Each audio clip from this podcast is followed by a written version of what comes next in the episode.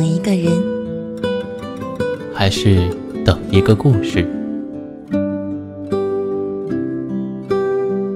这里是，这里是，这里是，这里是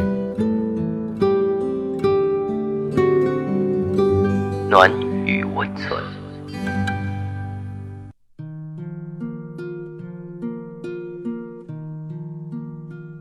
嗨，朋友，我是荣止。今晚继续与你分享来自令维的《我们都是和自己赛跑的人》第三节。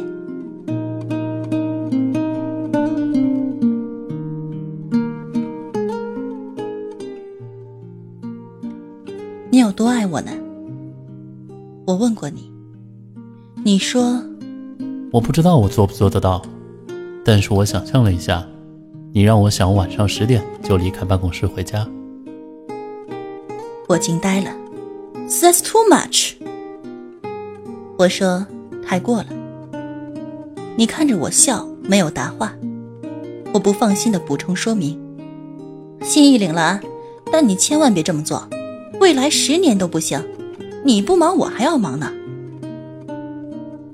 你在我心里需要用科技改善人类生活，用双手把理想和现实划等号。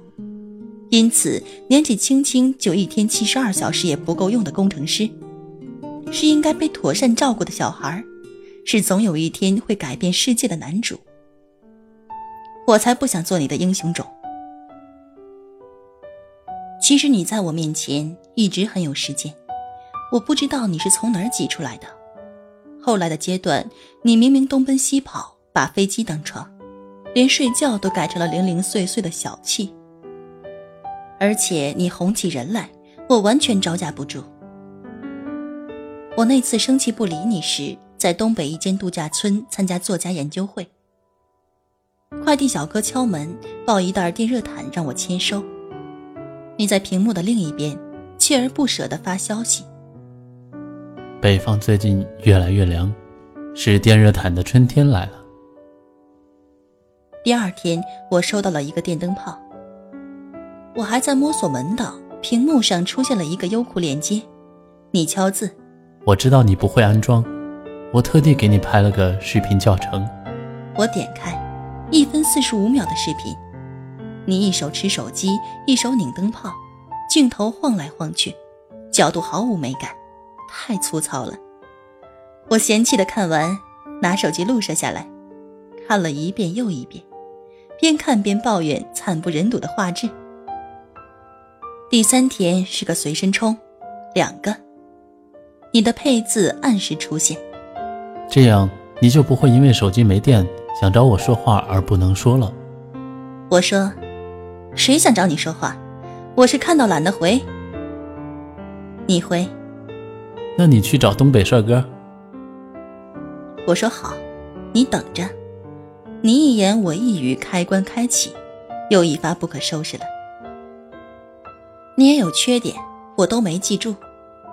我想过许多未来画面，我宁愿工作、加班、写作、经营微博，找个小语种单词背，旅行、看书、看许多书，也不肯主动找你，以确保你有足够精力靠近你的梦想。这个状态应该会持续下去。你很喜欢看我写作，不出几年，我应该会变成高产女王。我应该会偷偷努力，把自己变成牛逼的注册会计师，让你总有一天有用到我的地方。我应该会很爱拍你，你小气、玩耍、开车、与人说话、走路、停在路边看广告牌的样子。你认真端详一块电路板，坐在电脑前写程序、写邮件，在我眼中全是艺术品。我想把它们雕刻。框裱成永恒。我应该会渐渐喜欢一些从前从不做的事情，比如做饭、收拾屋子、叠衣服。可是比未来先来到的是一个阶段，那阶段里放手比纠缠开心，回忆比当下美好。我知道我没有出现在对的世界。也没有成熟到通晓如何应对我们之间的问题。我本来想做个长长久久的好朋友，失败了，只好匆匆路过一下子，帮助你和自己多懂一点人生，然后祝你和别的女孩幸福。我们一起去一个什么地方？你开一辆雪白的车，忽然你手机地图没音了，那是陌生城市的高架桥，我脸都吓白了，赶紧摆弄手机。你轻巧说一句：“没事。”小米用的是北斗卫星，在美国信号不好，正常。你真像没事一样改看路牌，车速都不减，还疼了右手拿住我的左手，笑着回答我关于北斗卫星的疑问。我说：“没 GPS 了，你居然不紧张？”你说：“紧张有什么用？不如换个途径解决问题。”又抬头认真读路牌。我不安了好一会儿，看到目的地在眼前，才知道那么长一段双层高速公路，你居然一点也没开错。我满眼崇拜的看着你，你像没事一样停车。我说：“二十三岁就这么懂得利用生活细节施展魅力，将来到了二十八岁得迷人成什么样子？”你笑。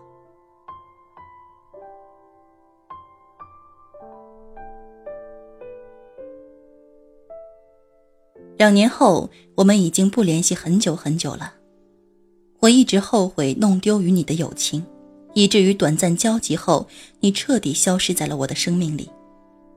直到我发现自己在人群之中侃侃而谈北斗卫星，直到我去陌生的费城出差，赶往机场的路上手机没电，充电器故障，我抬头读路牌，驶达目的地，也没减速，也没慌张。直到我明白，为什么海明威对海德利说：“你永远不会失去真正爱过的人，因为发生过，所以没遗憾。因为你说过的话、喜欢的事物、展现过的生活态度、思维方式，都成了我的一部分。”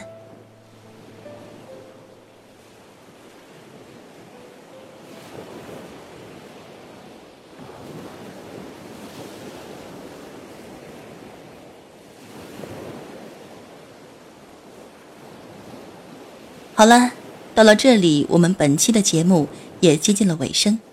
喜欢我们节目的听众可以点击节目下方的订阅，关注我们的微信公众号“深夜众生相”，转发到朋友圈，让更多的人认识我们。同时，我们欢迎大家诉说自己的故事，用我们的声音来记录下你的人生。晚安，我们下期再见。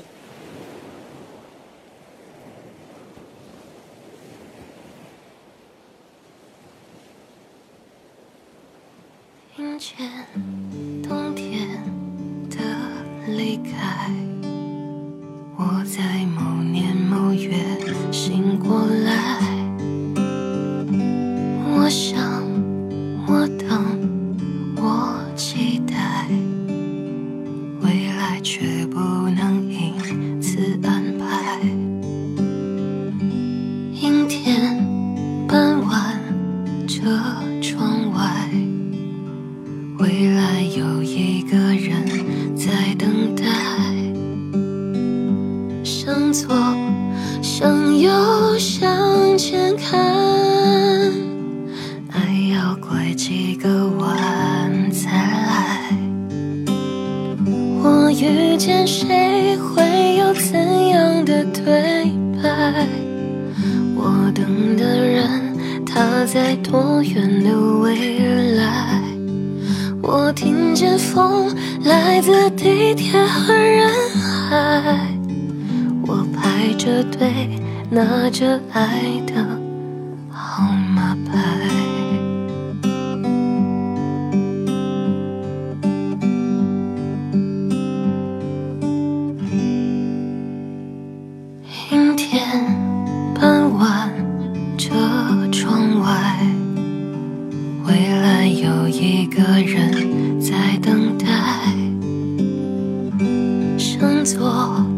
向右向前看，